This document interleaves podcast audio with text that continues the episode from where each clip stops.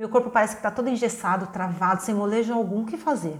Que tal fazer uso aí de alongamentos, hein? Muitas vezes fazemos determinadas coisas sem se preocupar com o corpo e se ele aguenta.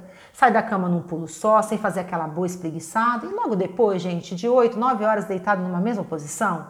O ideal seria, além do alongar, buscar esportes, práticas físicas para um condicionamento físico. Um educador físico é de valia. Assim ele poderá melhorar aí a qualidade e a quantidade dos seus movimentos, além de auxiliar aí na postura corporal e diminuir o risco de lesionar. Isso no quesito físico. Agora, se na vida e com seus assuntos se sente travado engessado, que tal fazer uso da aromaterapia também, hein?